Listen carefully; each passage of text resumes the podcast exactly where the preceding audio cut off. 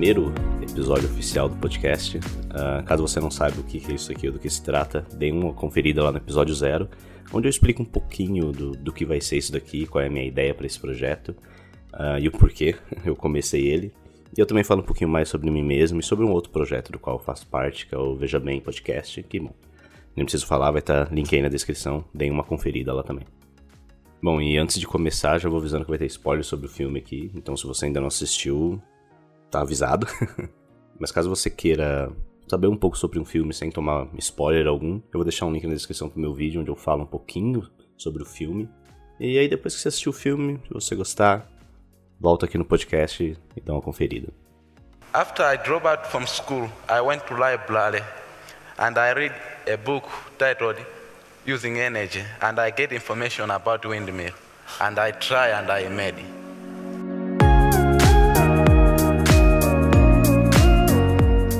Menino que Descobriu o Vento é uma produção da Netflix, baseada num livro do mesmo nome, que é escrito por William Kankwamba, que, bom, é o nosso personagem principal dessa história. O livro é baseado na vida dele, uh, fala principalmente da época que ele, quando ele era criança, ele tinha seus 13 anos de idade, 14 mais ou menos, e ele construiu um moinho de vento que, bom, salvou a vila dele de, da fome, basicamente. Ah, bom, e o filme, ele é a estreia do ator Chiwetel Ejiofor, eu acho. Tenho quase certeza que eu pronunciei isso errado, mas enfim. Uh, essa é estreia dele como diretor e roteirista num, num, grande filme. Porque na verdade ele já dirigiu dois curtas, um em 2000, 2008 e outro em 2013. Uh, ah, não que eu tenha assistido nenhum deles, mas bom, é o que a página do MD dele diz aqui. Mas considerando que é o primeiro trabalho dele num, numa longa-metragem como diretor, e bom, como roteirista também, uh, tenho que dizer que o cara fez um, um bom trabalho aqui. Uh, talvez vocês não, não liguem o nome à pessoa, mas para quem não lembra aí, ele foi. Ele concorreu ao Oscar de melhor ator pelo filme 12 anos de escravidão. E, bom, pra quem não viu esse filme, ele tá em Doutor Estranho. No filme do Doutor Estranho, ele é o, o cara que. que ajuda o Doutor Estranho lá, acho que chama Barão Mordor, alguma coisa assim. Mas voltando à direção dele, é, é, uma, é uma direção bem, bem conservadora. Ele não, não faz nada mirabolante, ele não, não foge muito do padrão, mas ele entrega com, com, com competência. Você pode reparar que boas parte das cenas dele são, são feitas em, em tripés, com câmeras estáticas muitas vezes, onde os atores entram, entram em cena, saem em cena, Acho que em contraste eu posso dar o exemplo, sei lá, Roma. Roma que você vê o tempo inteiro o movimento na tela, o tempo inteiro a câmera seguindo os personagens. E aqui é bem, bem conservador. mas, mas é o suficiente pro filme, ele entrega, ele entrega muito bem na direção. O roteiro, bom, eu vou falar um, um pouco mais pra frente sobre isso, tem alguns pontos da história que eu acho que acabam se prolongando um pouco mais. Mas no geral, o cara fez um ótimo trabalho aqui. E, bom, eu tô, tô ansioso para ver novas produções dele. Que ele tende a se envolver com, com bons projetos, então vamos ver o que, o que nos espera. Bom, como eu disse, o enredo segue o pequeno William, que é um garoto de 13 anos. Uh, ele vive na, na vila de Malawi, que é um, um país na África Oriental. E logo nas primeiras cenas que ele, que ele aparece, nós já sabemos que ele é um garoto inteligente, que ele gosta de aprender, que inclusive tira uma graninha com isso, consertando um rádio velho de pilha para um senhor da vila dele. Bom, aparentemente da vila vizinha, porque o velho reclama que andou demais para ir buscar o rádio. E a propósito, acho que eu nunca vi um garoto tão feliz em poder ir para a escola. Uh, isso se dá principalmente por causa do, do jeito curioso do garoto, do, do, do, ideal dele, a vontade dele que ele tem de aprender. Porque, bom, enquanto a sua família faz o possível para sobreviver da, da, colheita na vila, o William tenta fazer o seu melhor na escola, fazendo, bom, o que, o que ele realmente gosta, que é aprender. Convenhamos, né? É justamente por causa disso que a história dele se tornou, se tornou tão conhecida no mundo inteiro. Inclusive, uh, vou deixar uns links aqui na descrição pro TED Talk. Ele foi no TED Talk uma vez, uh, se não me engano, uns 11, 10 anos atrás, quando ele tinha 19 anos. E ele retornou, acho que uh, um ano passado, se não me engano, alguma coisa assim. Eu vou deixar o link do, das duas pequenas entrevistas com ele no, TED Talk, no TED Talk lá. Vai estar tá aí na descrição para vocês.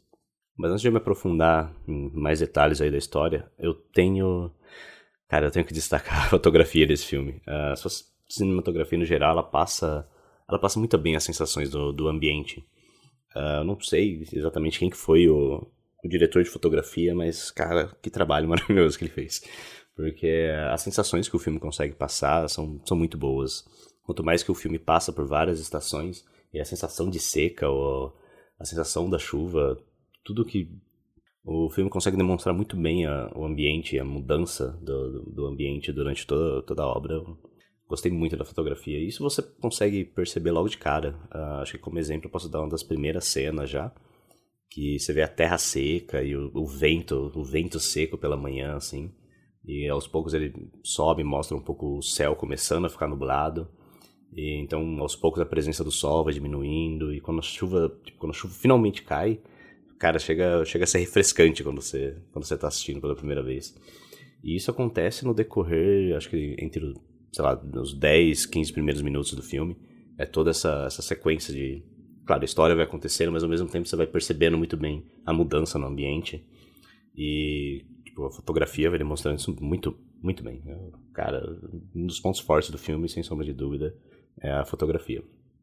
Isso é muito importante para o filme porque eles chegam a abordar essa questão da, da natureza e essa mudança climática e as consequências que ele meio que isso vai trazer para a vila, uh, seja na, na presença ou na ausência da natureza, no caso. Claro que eles não fazem isso só através da, da, fotografia também. Há uma cena específica no filme onde a gente é exposto a isso. Uh, tem uma cena da reunião com o chefe da vila, quando algumas pessoas do governo ela, eles vêm até a vila querendo comprar parte das terras dos moradores para que eles possam derrubar as árvores para a produção de tabaco, se eu não me engano. Mas mesmo sem essa exposição, o filme consegue deixar claro a, a importância da natureza no lugar e as mudanças que, que isso traz para eles. Uh, no caso, eles até falam nessa cena que ao derrubar, se não me engano não é bem nessa cena, mas mas o pai do William chega a comentar que ao derrubar, se eles derrubarem essas árvores quando tiver o tempo de chuva, vai inundar as plantações, etc. Bom, isso tem um impacto real para a história. Mas como eu já disse, mesmo sem toda essa exposição, uh, eles ainda conseguem passar muito bem as devidas sensações, seja pelo, pelo vento, pela chuva, ou, como eu disse, pelo o chão rachado na, na plantação seca, os frames, o sol escaldante, o pessoal suando. Uh, cara, quando as estações mudam, eles, eles representam isso muito bem durante o filme. E eu acho que algo que colaborou muito para isso também foi a escolha do diretor de onde gravar o filme. Uh, em vez de gravar num estúdio ou algum deserto nos Estados Unidos, ele resolveu gravar o filme em Malawi mesmo, uh, na verdadeira vila de William. Inclusive, ele pensou em gravar na casa dele, do garoto, do, do verdadeiro, mas a casa já tinha sofrido tantas mudanças no decorrer dos anos que ela não, não era mais exatamente a mesma, né? Então ele acabou utilizando a casa de um vizinho deles. Mas o lugar onde eles gravaram é, é o real, é onde ele, onde ele realmente viveu, onde essa história realmente aconteceu. Bom, indo um pouco pro roteiro, assim como a chuva que vai chegando aos poucos nos primeiros minutos do filme, o enredo aqui ele também vai se construindo aos poucos. Só que a chuva demora um pouquinho mais para chegar nesse caso. E é aqui que entra um pouco do que eu disse no, do roteiro, que há certas partes do filme que podem eles passam a sensação às vezes de que estão sendo arrastadas demais, prolongadas demais, uh, como no caso todo o relacionamento da, da irmã dele com, com o professor. Uh, quer dizer, bom, na verdade não, não todo o relacionamento, mas até porque esse namoro secreto entre os dois é essencial para a história, né? Porque é só quando o William descobre essa esse affair entre a sua irmã e o professor que ele tenta roubar a luz da bicicleta dele, e só assim ele fica curioso com o mecanismo de como funciona, e bom, isso é essencial para toda a história. Que bom, eu já falei para vocês que é spoiler aqui, né? Então, o garoto constrói, consegue construir um moinho de vento para gerar energia, para bombar água para mutação da, da família dele ali. Ah, se bem que, pelo que eu vi no, no TED Talk, isso acho que foi uma das coisas que eles mudaram um pouco pro filme. Que parece que primeiro, a primeira coisa que ele fez ao, ao construir um moinho de vento, quando ele conseguiu gerar energia, foi para acender algumas lâmpadas na casa dele e para ligar acho que dois rádios. Ele fala que eles conseguiram acender, se não me engano, três, três, quatro lâmpadas e ligar dois rádios a pilhas. É, tipo, isso foi a primeira, a primeira conquista dele, por dizer. E depois ele tentou é, implementar isso também na, na bomba para conseguir puxar água para as plantações, etc. Mas no filme, principalmente porque eu acho que a carga dramática ia ser muito maior, uh, dado que eles estão passando fome, basicamente, é, eles focam mais na, na, na, segunda etapa ali da, da conquista dele, que foi quando eles conseguiram bombar água para a plantação. E bom, isso não é algo que salva só a família dele, mas na verdade toda a vila, né? Toda a vila e todo o, ganha-pão da vila ali, que eles todos são agricultores. Óbvio que mudou a vida do garoto, né? Porque essa história foi conhecida, ele foi no TED Talk, ele inclusive se formou, se não me engano, ele se formou na África, depois ele conseguiu se formar em outra faculdade nos Estados Unidos também. Tudo dado a essa, essa mente curiosa dele, por assim dizer. Mas voltando, eu, eu entendo a importância desse relacionamento do, no filme, mas, sei lá, eu creio que talvez ele não precisasse de tantos focos, assim. Eu acho que tem uma cena ou outra ali que economizaria alguns minutos pro filme que não iam fazer diferença. Uh, mas, bom, é uma história real e, bom, por mais que talvez tenha se estendido um pouco, isso, isso foi parte da vida dele. Provavelmente tá tudo no livro também, até mais, né? Como a gente sempre sabe. O livro sempre tem muito mais informação. E, bom, e aproveitando que eu já toquei nesse assunto, tirando algumas partes, uh, o resto da história ela, ela flui bem, ela flui bem naturalmente. E é legal quando você sabe que, que é uma história real, como ele costumava ir ao ferro velho buscar as peças para consertar os rádio dele para construir coisas e como foi assim que ele tipo encontrou aquela bomba de água encontrou a bateria de carro Uh, como esse relacionamento secreto, esse segredo da irmã dele com o professor levou ele até a luz da bicicleta dele e, consequentemente, a mecânica de como isso funciona. Isso são coisas que vão acontecendo aos poucos no decorrer do filme. Tipo, ele encontra a bomba numa cena, ele encontra. Uh, ele vê a irmã e, a, e, o professor em outro. E isso vai, vai, vai fluindo ao pouco, vai indo naturalmente. E aos poucos essas, essas peças vão, vão se encaixando aí até ele chegar ao grande final do filme, que é quando ele consegue construir o moinho de vento. E, bom, e claro que também tem o fato de que a, a família dele não consegue pagar pela escola, não, não consegue manter ele ali. Usa esse segredinho da irmã para entrar escondido na escola e estudar por conta própria. O que, bom, leva a aprender sobre energia eólica. Claro, né? Quem, quem nunca?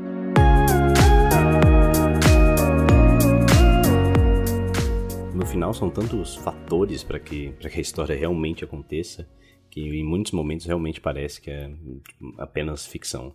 Se bem que, bom, há, obviamente, algumas coisas ou outras que eles provavelmente mudaram um pouco para ter uma carga emocional maior, uma carga dramática melhor. Mas, no geral, é, é como a história aconteceu. E essa parte, principalmente, de como ele, é, como ele encontrou as coisas como ele sozinho construiu, que é o real foco do, do filme, que é o que tornou o garoto famoso, é, bom, isso tudo é real. Ele inclusive fala no, no, no, TED Talk na primeira vez que ele, que ele vai lá. Uma coisa da qual o filme é bem, bem consciente é do cenário político da época. E, bom, as consequências reais que isso traz para o enredo, né? Assim como as consequências ambientais que eu disse no começo. Que ao venderem as terras e cortarem as árvores, que eram que evitavam que a vila sofresse inundações, uh, aqui eles também adicionam o fato do, dos Estados Unidos ter sofrido um ataque terrorista e deixado todo, todo o mercado em queda, né? E, portanto, as dívidas do governo estavam sendo cobradas. E, então, além da, das terras molhadas demais para poder plantar, ah, o governo não, não, tinha como ajudar a vila, porque eles não tinham dinheiro. e quando a chuva passasse e o calor voltasse, isso ia destruir as terras, né? Seca, que, mais uma vez, bem representada durante o filme pela fotografia. Uh, tornando impossível a plantação novamente, né? Então, tanto em tempo de chuva quanto depois eles não poderiam, não teriam como plantar, não teriam como, como colher nada, uh, nem para vender e nem mesmo para eles comerem. Inclusive essa frase é dita no filme, que é o começo da, da grande temporada de fome que eles iriam sofrer ali, que é bom, o que leva o William a finalmente construir o um moinho e tal. E é nesse ponto de filme que talvez algumas coisas tomem mais tempo de tela do que deviam. A cena do garoto indo buscar comida, por exemplo, é, eu não sei, ela parece ela parece desnecessariamente longa para mim. Assim também como todo o drama dele tentando conseguir a bicicleta do pai dele, porque ele precisa dela para poder construir um moinho. Ah, não sei, ele parece ele parece demorar um pouquinho mais do que devia. Pelo menos a sensação que eu tive no, no começo. Porque, sei lá, na minha mente eu ficava muito, pô, mano, é só uma bike, dá bike pro moleque. e eu acho que é aí que o roteiro peca um pouquinho, porque eles não demonstram bastante a importância da bicicleta pro pai, pelo menos, sei lá, no começo eu não tive tanta sensação disso, de do porquê ele resistia tanto para dar a bike pro filho, porque, porra, mano, ele literalmente vai salvar vocês da fome, então... Mas eu acho que isso se deve, principalmente porque a realidade do pai é outra, né? Uh, porque mesmo quando eles estavam passando fome, eles, eles já comiam, o que eles comiam já era o mínimo. E bom, e obviamente naquela vila não é, não é um grande centro de, de estudiosos, né? As pessoas têm a necessidade de sobreviver ali, eles têm que se preocupar em simplesmente sobreviver. Uh, pô, tudo tudo que, eles conhecem, que a família dele conhece, que o pai dele conhece ali é a plantação, que é o que ele, é o que ele faz, é o ganha-pão dele, é o que sustenta a família dele, por, por mais que seja pouco. e, bom, a bike dele, querendo ou não, aquela bicicleta é o bem mais precioso da família. Uh, e é o que ele usa para trabalhar, é o que ele usa para levar as mercadorias dele, para vender. Uh, sempre que, quase sempre que ele aparece, ele, ele tá com a bike por perto, né? Mas, eu não sei, eu sinto que talvez o filme pudesse ter, ter dado algum, algum, algum peso a mais ali pra, pra bicicleta, pra, pra demonstrar a tamanha resistência do pai, assim. Porque eu confesso que nas primeiras vezes que ele resistiu. A primeira vez, tipo, beleza, mas a segunda vez que ele resistiu tanto assim para entregar a bicicleta, eu pensei, eu falei, porra, cara. eu tive que parar e pensar e relembrar assim, das cenas que a bicicleta é, apareceu pra eu, pra eu entender a, a, importância, o peso dela e tal. Mas não sei, eu sinto que talvez eles pudessem ter demonstrado isso melhor. Não melhor, mas mais talvez, eu não sei. Bom, mas graças a esse, esse drama que isso causa é quando o filme começa a entregar as melhores atuações. Porque, bom, o Tio Etel, a gente já conhece ele, a gente já sabe de 12 anos de escravidão. Que, bom, o cara, o cara concorreu ao Oscar, né, pelo filme. A gente sabe que ele atua bem e aqui não é diferente. Ele, ele entregou muito bem o que ele tinha que fazer. Mas a minha maior surpresa aqui foi mais o resto do elenco, na verdade. Porque, como eu disse, do, do Tio Etel a gente já, já espera isso. Mas uma outra pessoa que entregou muito bem foi a, a mãe do garoto a cena dela com a filha, que também atua muito bem, foi, falei, porra, não, não, não esperava por, por aquilo, por aquela carga emocional. E acho que mais do que essa cena, uma que eu gostei bastante foi uma que ela discute com, com o pai. Que eu acho que, se não me engano, é logo depois que ele. Que o garoto tenta pedir a, a bicicleta pela segunda vez para ele. E tem, um, tem uma cena entre os dois que é muito. Ela me lembrou um pouco Fences, do Jason Washington e da Viola. Claro que não na mesma intensidade, né? Porque em Fences eles têm uma coisa mais mais teatral, assim, o jeito que ela... Que ela... Ah, a Viola, cara, só, só assistindo. Mas, ainda assim, é, tipo, me lembrou muito aquela cena, só que de uma forma mais contida. Na verdade, as atuações no filme, em geral, eu achei elas um pouco contidas, mas não, no, não de uma forma ruim. Bom, eu vou falar um pouco mais sobre isso quando... Bom, vou falar do garoto agora, né? Que, bom, também foi, foi competente. É o primeiro filme dele. E alguns podem ter achado ele muito contido. Algumas cenas talvez pedissem um, um pouco mais de peso da, da atuação dele, um pouco mais de, de drama, assim por dizer, de desespero. Uh, como, por exemplo, a cena do cachorro, que eu acho que todo mundo esperasse que o garoto fosse debulhar em lágrimas, mas bom, ele acaba só abraçando o, o corpo do cachorrinho dele lá. Tipo, você vê que ele tá chorando, mas é, é um choro muito, muito contido, não é aquela drama que a gente tá tão acostumado a ver em filmes.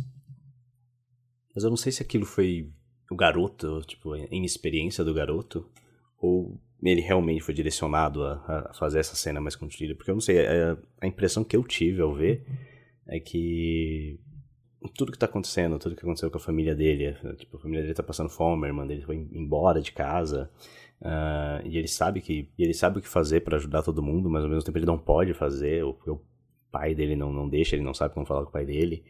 E, cara, ele tá na merda, na merda, e aí, além de tudo, o cachorro dele morre. Então, a sensação que, que aquela cena me passou foi a de alguém que tá tanto, tanto na merda, que, de certa forma, parece que ele não. Ele não consegue chorar de verdade, ou chorar como a gente esperasse que, que, que a cena fosse acontecer.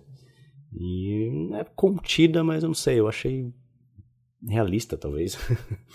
Uh, algumas pessoas estão criticando um pouco esse ponto da atuação do garoto.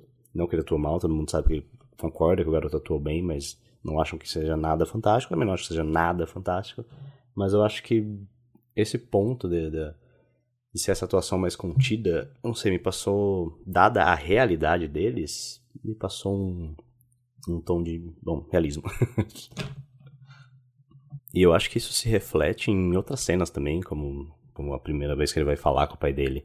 Uh, ele está contido, ele está com medo, porque ele sabe o que o pai dele pode dizer. Ele, na verdade, já espera né, que o pai dele vai dizer não.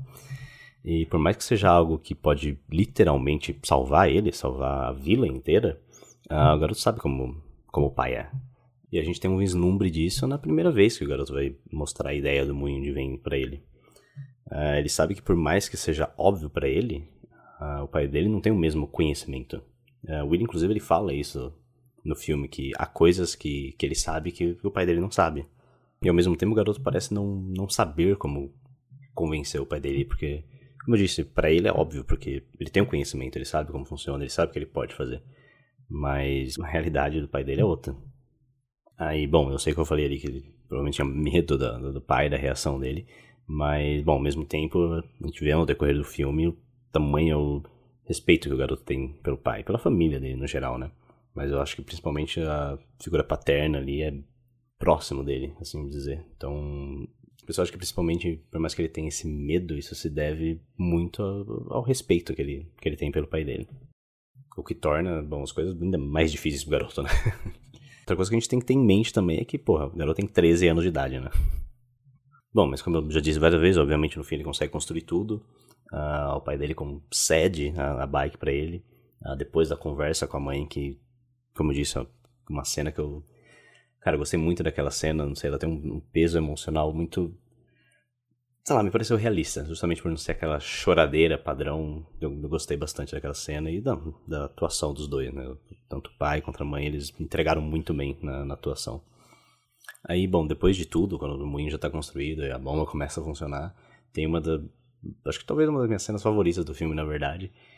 Que é quando o pai tá lá arando a terra e o, o garoto tá passando do lado, jogando sementes lá, sei lá o que ele tá fazendo. E o pai dele para e só olha para ele, assim, eles têm essa, essa troca de olhar de tipo. Eles não falam nada, mas você sabe que o pai tá meio que, desculpa, desculpa por, por não ter acreditado antes, desculpa não sei o que, e ao mesmo tempo orgulhoso do, do que o filho acabou de fazer, tá ligado? Então aquela, aquela cena, aqueles pequenos segundos, aquela troca de olhares ali, eu falei, porra, ah, que filme bom.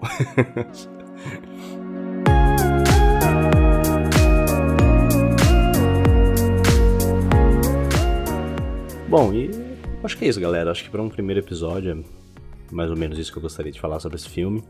Uh, se você não assistiu, vá lá assistir. Eu sei que, que tá lotado de spoiler, mas vai saber, vai ser um desses loucos que gosta de spoilers. É isso aí, vão lá e curtam um filme.